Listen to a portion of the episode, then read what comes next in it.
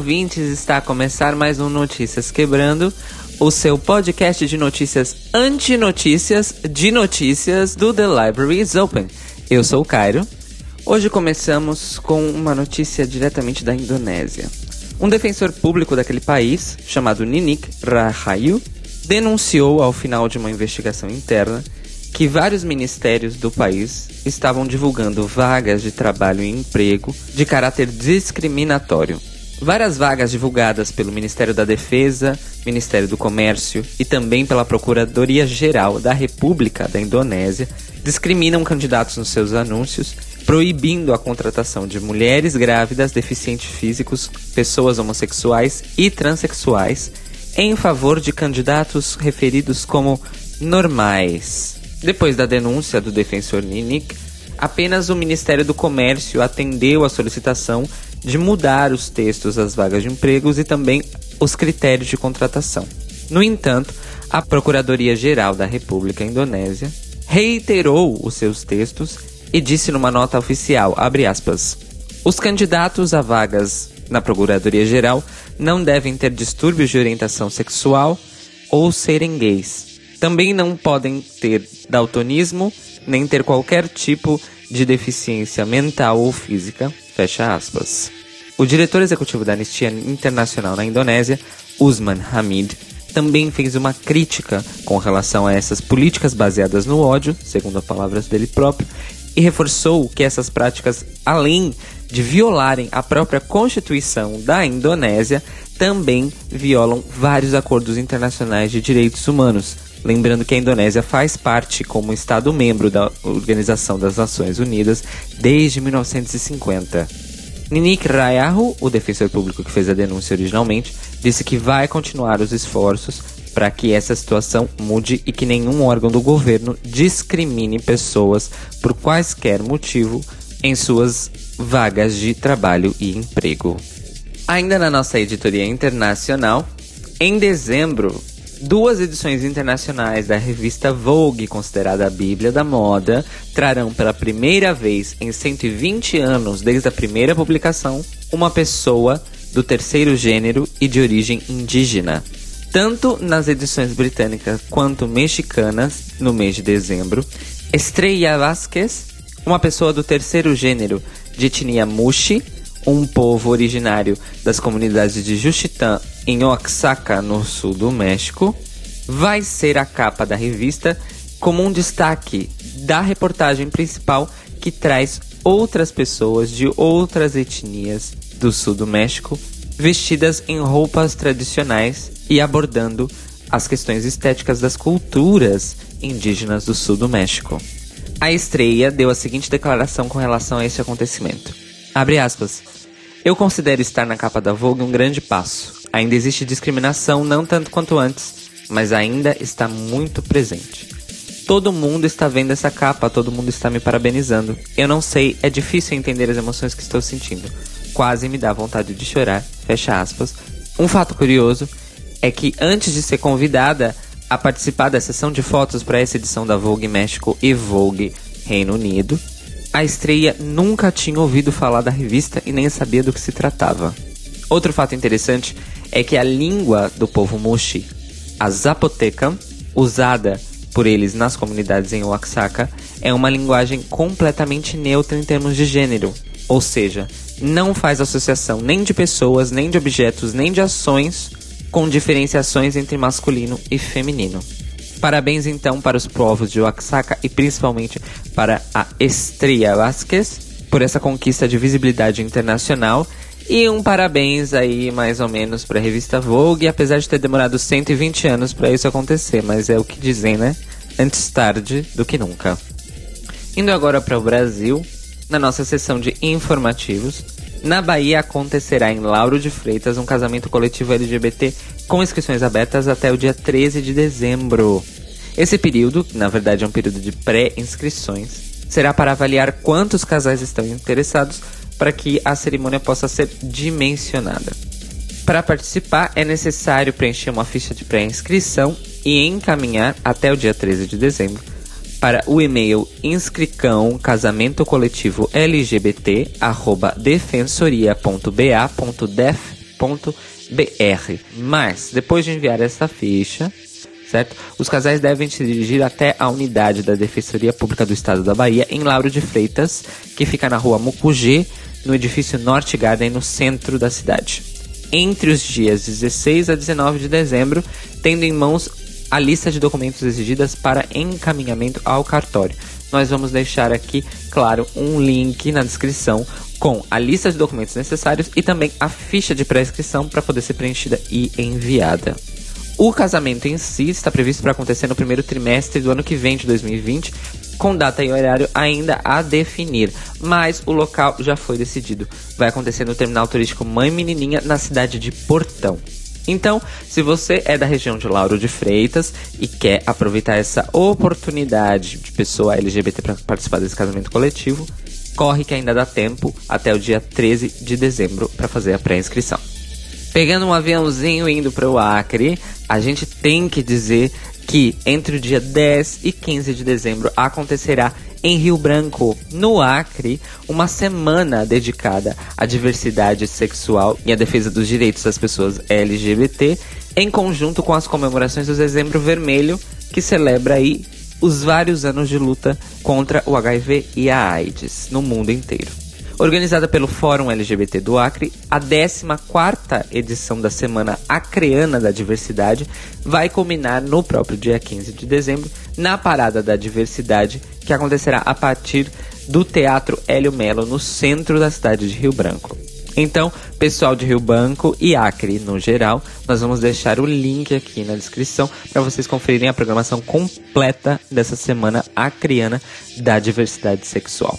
E quem for e estiver ouvindo a gente, por favor, nos mande relatos. É sempre muito bom a gente falar sobre como acontecem esses eventos ao redor do Brasil, esse país tão imenso e tão diverso e que muita gente não vive a realidade de quem vive nos grandes centros urbanos do país, não é? Então, se você for aí em alguma programação da Semana Acriana da Diversidade, por favor, manda um e-mail, manda um áudio para nós, pra gente falar sobre isso aqui, tá bem? Para terminar o nosso painel de informativos do Brasil, nós aterrissamos então na cidade de São Paulo, de volta a casa, vamos dizer assim, para dizer que no último dia 29 de dezembro foi reinaugurada ou inaugurada em São Paulo o primeiro Centro Cultural da Diversidade da capital paulista.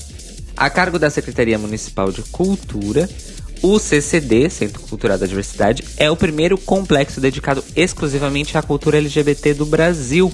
E ele fica localizado no Itaim Bibi, na zona sul da capital paulista. O objetivo do espaço, segundo a própria secretaria, é ampliar e disseminar a diversidade dentro do campo cultural da cidade.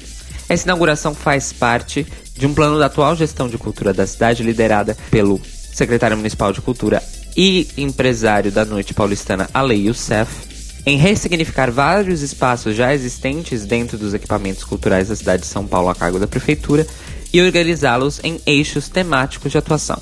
O espaço vai dar continuidade ao trabalho realizado pelo Museu da Diversidade, que atualmente fica na estação de metrô República, no centro de São Paulo, e vai englobar as instalações que dão lugar atualmente ao Teatro Desce de Almeida Prado e, na vizinhança, a Biblioteca Anne Frank, que ficam na rua Lopes Neto, número 206, no Itaim Bibi. Esses espaços foram todos reformados e reformulados para atender não apenas a proposta e a programação cultural, mas também o público-alvo. Então foi feita uma readequação na sinalização de banheiros, na pintura do espaço e um aumento do acervo de literatura LGBT da biblioteca Anne Frank. Nós vamos deixar aqui então para vocês na descrição o link do Instagram do Centro Cultural da Diversidade, que é por onde vocês poderão acompanhar aí toda a programação e comparecer e contar pra gente também como é que é lá, não é? A continuar no Brasil, mas agora na pior esfera possível, entramos à edição do Manicômio Brasil S.A. dessa semana que está curta, porém deprimente. Foi nomeado um novo presidente da Fundação Palmares, que é uma entidade pública do Brasil vinculada ao Ministério da Cultura, que tem como missão promover a preservação dos valores culturais, sociais e econômicos decorrente da influência negra na formação da sociedade brasileira. E isto foi uma citação que eu fiz, tá bem? Diretamente da lei que instituiu a Fundação Cultural Palmares. Pois bem, mas caro, por que um novo presidente ser instituído na Fundação Palmares é uma notícia no Manicom Brasil S.A.? Pois bem, ouvintes, porque a pessoa nomeada como novo presidente da Fundação Palmares é ninguém menos do que Sérgio Camargo, um famoso militante de extrema direita no Brasil que tem entre outras coisas, no seu histórico de declarações assombrosas, o fato de simplesmente negar a existência de racismo no Brasil e ser um defensor ferrenho e muito vocal do fim do movimento de luta pelos direitos das pessoas negras no Brasil. Pois é, meus queridos, o novo governo, pelo menos nisso, tem coerência. De sempre colocar pessoas nas pastas que são anti as missões das próprias pastas, como vemos aí nos vários sinistros e sinistras do Ministério de Bolsonaro. Agora também a coisa começa a fluir dentro das instituições e fundações autárquicas ligadas ao governo, mas que não necessariamente são ministérios. Nas redes sociais do Sérgio Camargo, existe uma miríade de postagens em que ele basicamente passa a maior parte do tempo atacando outras pessoas negras famosas do Brasil, mas principalmente fazendo discursos de extrema direita, discursos todos baseados em ódio e criticando os movimentos de lutas das pessoas negras e da militância antirracista no Brasil. Mais recentemente, ele ganhou notoriedade dentro da extrema direita e um pouquinho mais aí na mídia por ter feito declarações assombrosas sobre o assassinato e a execução da vereadora Marielle Franco. Num de seus posts, ele disse o seguinte: abre aspas. É inacreditável que tenham tentado ligar o nosso presidente ao assassinato dessa mulher sem valor. É preciso que Marielle morra. Só assim ela deixará de encher o saco. Fecha aspas, se referindo aí à citação de Bolsonaro e ao possível envolvimento dele com as pessoas que de fato mataram e mandaram matar Marielle Franco. Obviamente, depois da nomeação do Sérgio Camargo, houveram diversos protestos tanto nos prédios da Fundação Palmares quanto em outros locais ao redor do Brasil e vários setores dos movimentos de pessoas negras e movimentos antirracistas no Brasil já estão tentando se movimentar para que Sérgio Camargo seja destituído do cargo e outra pessoa mais competente e menos sabotadora possa assumir esse cargo na Fundação Palmares. Vamos continuar a acompanhar esse caso, então esperamos que essa presidência do Sérgio Camargo na Fundação Palmares não vingue. Num plot twist dentro do Money como Brasil, na sexta-feira 22 de dezembro, a professora Lodemar Luciano Schmidt foi eleita com 297 dos 433 votos válidos como diretora da Escola Professora Dolores L.S. Kraus, situada no município de Gaspar, em Santa Catarina. Mas por que a eleição dela como diretora dessa escola foi notícia? Vocês me perguntam. Muito simples. A Lodemar é uma professora trans da rede pública de ensino de Santa Catarina e ela foi vítima de transfobia e de uma campanha difamatória feita pela mãe de um aluno. Apesar dela ter sido a única candidata para a vaga de diretora nessa unidade escolar, a Lodemar se viu no meio de uma grande campanha de boicote simplesmente por ser uma pessoa LGBT. Obviamente que tudo aconteceu através de áudios que circulavam pelo WhatsApp entre pais de alunos e outros professores da escola. Algumas das mensagens acabaram sendo redirecionadas para ela, para que ela tomasse consciência do que estava acontecendo, e depois disso levou o caso a público, não é? A Lodemar tem atualmente 26 anos de trabalho dentro da educação pública de Santa Catarina. E depois de todo o imbróglio causado pela mãe do aluno, a própria, de fato, pediu desculpas e fez um texto público de retratação para a Lodemar. Mesmo assim, ela decidiu que vai sim mover uma ação judicial contra a pessoa que originou a campanha de difamação contra ela. Sobre isso, a Lodemar fez a seguinte declaração, aspas, Ela, a mãe do aluno no caso, achou que publicando aquele texto nós não levaríamos o processo adiante. Eu estou com 45 anos, já tive esse tipo de preconceito, mas agora resolvi dar um basta nisso. É uma forma de mostrar para essa senhora e também para outras pessoas que hoje preconceitos como racismo e homofobia são considerados crimes. Fecha aspas. Isso significa que a ação judicial movida pela Ludemar contra essa mãe de aluno pode sim ser enquadrada dentro da decisão tomada pelo STF em julho deste ano. Desejamos então muita sorte Muita garra aí pra Lodemar e que ela continue fazendo um ótimo trabalho dentro da educação pública do estado de Santa Catarina. Vamos mais uma vez entrar num avião e ir direto agora de volta aqui para Europa, ou não, no caso, porque estamos indo para o Reino Unido e, segundo eles próprios, o Reino Unido não é mais Europa. O boletim Greg Race, o seu drop semanal sobre RuPaul's Drag Race, Drag Queens e correlatos, fala hoje exclusivamente sobre a vencedora da primeira temporada de RuPaul's Drag Race UK, The Vivian. The Vivian causou aí logo na sua primeira semana de reinado como a primeira estrela de Drag Race no Reino Unido, por duas declarações que causaram algum tipo de frisson na terra da rainha Betinha. Primeiramente, ela foi às redes sociais para falar e agradecer com relação à sua vitória em Drag Race UK e em seguida aproveitou para emendar a seguinte declaração no seu Twitter. Várias queens têm me dito que não vão se inscrever para o Drag Race UK segunda temporada porque querem mais do que um distintivo como prêmio. Ora, nós ganhamos mais que uma medalha, muito mais que uma medalha. Hashtag Carreira dos Sonhos, em livre tradução, é claro.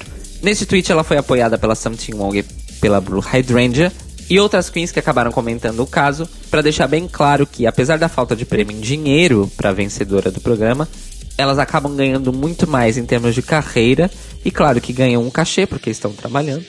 Mas o foco é na carreira, na visibilidade e no impacto e plataforma que elas ganham participando de Drag Race UK. Ela aproveitou para esclarecer alguns mitos sobre a presença dela na primeira temporada do reality. Abre aspas. Estou farta das páginas de verdade T-Pages dizendo para vocês como Drag Race funciona. Como funciona a escalação do elenco, como funciona a produção do programa. Essas páginas não sabem de nada, mas amam dizer que sabem de tudo. Manas, se inscrevam para a segunda temporada. O cast ainda não foi escolhido. Eu mesma não fui convidada. Eu tive que mandar uma fita de inscrição e eu era a embaixadora. Sonhem grande. Ainda falando de The Vivian, Neste último sábado, ela foi foco de mais uma polêmica, agora envolvendo a própria televisão britânica. Explico. Bega Chips foi convidada para aparecer na final desta temporada do The X Factor Celebrity pela sua amiga pessoal, Jenny Ryan, que estava como uma das finalistas da competição. Bega Chips então convidou The Vivienne para participar dessa aparição barra performance. Mas The Vivienne foi muito educada, agradeceu o convite de Bega Chips, mas quis deixar bem claro o seguinte, abre aspas. Fiquei tão honrada por ter sido convidada a me apresentar no The X Factor essa noite. No entanto, eu decidi não ir. Até que eles percebam que as drag queens são artistas que também precisam ser pagas, eu recusarei educadamente. Todo mundo vai ser pago a não ser as drag queens? Isso não é aceitável. Fecha aspas. Bega Chips se pronunciou sobre isso, dizendo que, apesar de não ter sido oferecida cachê, ela estava fazendo isso porque foi convidada pessoalmente pela sua amiga pessoal Jenny Ryan. Mas The Vivian não é amiga pessoal de Jenny Ryan, portanto queria ser paga pelo seu trabalho. O que eu acho, sinceramente, muito justo. Cheryl Hole fez questão, inclusive neste tweet, de responder dizendo: Fala isso mais alto para as pessoas que ainda não estão escutando lá no fundão. Ou seja, tanto quanto nós ouvimos as drag queens no Brasil dizendo que não são pagas ou são pagas com consumação ou visibilidade e experiência, aparentemente no Reino Unido isso ainda parece também ser uma realidade muito próxima das nossas queens, até mesmo de uma queen tão famosa, agora a queen britânica mais famosa do mundo, The Vivienne. Lembrando que no Reino Unido, o The X Factor é um dos reality shows mais assistidos do país e essa edição Celebrity foi a primeira nesses moldes em que foram convidadas pessoas já famosas para concorrerem no programa com talentos considerados escondidos ou pouco utilizados em público. E isso seria de fato uma grande plataforma para The Vivienne aparecer na TV aberta do Reino Unido, na TV linear, não é? Mas aparentemente o The X Factor precisa mais da Vivienne do que a Vivienne do X Factor, não é mesmo? O Notícias Quebrando de hoje, então, teve informações da revista Exame, do Universa, do jornal Bahia no Ar, do Observatório G, da revista Casa Vogue e do Draglicious. A minha indicação da semana é simples e direta e é um podcast, olha só que raro. Eu gostaria de indicar que vocês escutassem o último episódio que foi publicado no feed do Dragnóstico, o querido podcast liderado pela abacaxieira Miss Draga e irmã Mary Poppers, sobre como a arte drag é terapia para quem a faz ou se relaciona com ela. Mas, Gairo, por que o último episódio publicado? Muito bem, no intervalo entre a primeira e a segunda temporada, que está em pós-produção aqui na minha mão, em Lisboa, não é? As meninas fizeram um piloto do que pode continuar a ser aí um projeto frequente, que é o Diagnóstico ao vivo. A convidada dessa experiência foi a Naja White, uma jovem drag queen roqueira da cidade de São Paulo, e o episódio foi gravado ao vivo com plateia lá no Cabaré da Sicília, na Santa Cecília, um espaço incrível que inclusive vai receber um show do Fado Bicha em São Paulo. Atenção, sigam o Fado Bicha nas redes sociais e vão aos shows do Fado Bicha em São Paulo, Belo Horizonte, Rio de Janeiro. Atenção, Brasil, olha lá. E é uma conversa de uma hora e meia muito interessante, inclusive com participação e perguntas da plateia. Além de apresentar alguns aspectos do formato que foram modificados aí para nossa segunda temporada do Diagnóstico. Então, eu recomendo que vocês escutem. É uma conversa muito interessante, muito elucidativa e muito profunda em alguns momentos e, obviamente, divertidíssima. Então, vão lá no Diagnóstico, pode ser no Spotify, pode ser em qualquer agregador e feed de podcast, procurem Diagnóstico e escutem o Diagnóstico ao vivo com a Naja White. E o Notícias Quebrando, como vocês já sabem, mas nunca é demais lembrar, pinga no feed nas primeiras horas da segunda-feira e também vai ao ar no mesmo dia, às 8 da manhã, na Rádio Sense, em sensecast.org. Para falar com a gente, é só mandar um e-mail para contato@thelibrariesopen.com.br ou deixar um comentário ou mandar uma DM nas nossas redes sociais. Somos arroba TLIO Podcast, Tlio Podcast, no Twitter e no Instagram. Além disso, não se esqueça de ir lá em apoia.se barra The Library is Open para ser um dos nossos apoiadores e ajudar essa máquina incrível e linda chamada The Library is Open sempre a operar melhor e aí adicionar algumas engrenagens. Então, entra lá, veja as nossas metas, escolha as suas recompensas e se torne uma apoiadora do The Library is Open. Nós nos ouvimos e nos falamos novamente hoje à noite, segunda-feira, 2 de dezembro, a partir das 21 horas, horário de Brasília, e meia-noite, horário de Lisboa, ao vivo na Rádio Sens e Senscast.org, para o nosso tradicionalíssimo e imperdível episódio especial sobre o Dia Internacional da Luta contra o HIV/AIDS, com um tema muito, muito especial que é a PrEP. Então não percam se vocês quiserem saber muito mais. Eu não vou revelar qual vai ser o formato do episódio, já revelei o tema já bastante. Estejam com a gente aqui hoje à noite para ouvir e participar pelo chat da Sens, é óbvio, não é? Sempre. Então, se cuidem, tenham uma boa segunda-feira e beijinhos.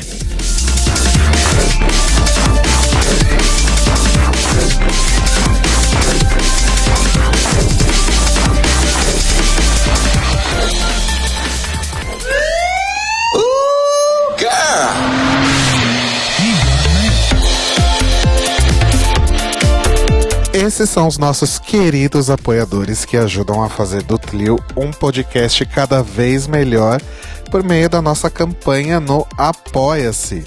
Obrigado, Moris!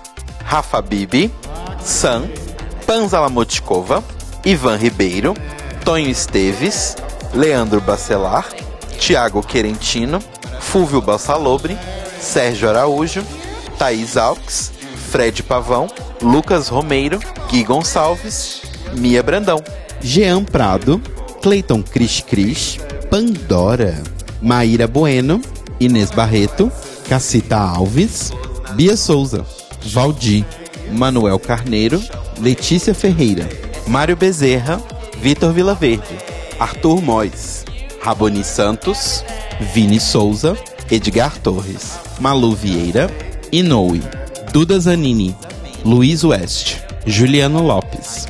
E se você quer ouvir o seu nome no final de todos os nossos episódios, vai lá em apoia.se barra The Libraries Open.